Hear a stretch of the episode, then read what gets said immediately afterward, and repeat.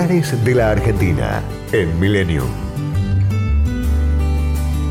Al pie del Cerro Famatina se encuentra la ciudad de Chilecito, que le debe su nombre a la gran afluencia de mineros chilenos llegados a fines del siglo XIX para explotar las riquezas auríferas de la región.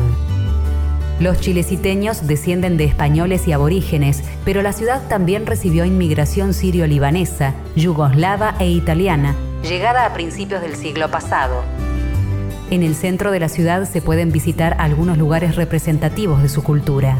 El Museo Regional Samaiguasi fue la antigua casa de descanso de Joaquín B. González. Hoy es propiedad de la Universidad Nacional de La Plata e incluye materiales de interés arqueológico y geológico. El Museo de Chilecito es uno de los más representativos de la provincia. Abarca casi todos los aspectos de la región. En su interior cuenta con el molino harinero San Francisco, que perteneciera al fundador de la ciudad. Para unir la mina La Mexicana con la estación del ferrocarril de Chilecito existe un cable carril, una importante obra de ingeniería construida en el Cerro Famatina a principios del 1900 servía para transportar oro y plata a los centros de fundición, reemplazando el sistema de traslado por mulas. Actualmente es monumento histórico nacional y alberga un museo. Las Ramaditas es un hermoso paraje flanqueado por desfiladeros y cerros multicolores.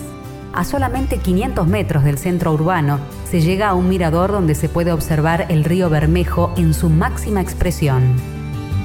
La excelente conjunción del suelo, relieve y clima hacen a este valle propicio para el cultivo de la uva torrontés, con su inconfundible tonalidad y perfume. En unos 50 kilómetros a la redonda se encuentran las bodegas más importantes de la provincia. Chilecito, una ciudad para conocer gran parte de la tradición minera y disfrutar de la geografía que la rodea.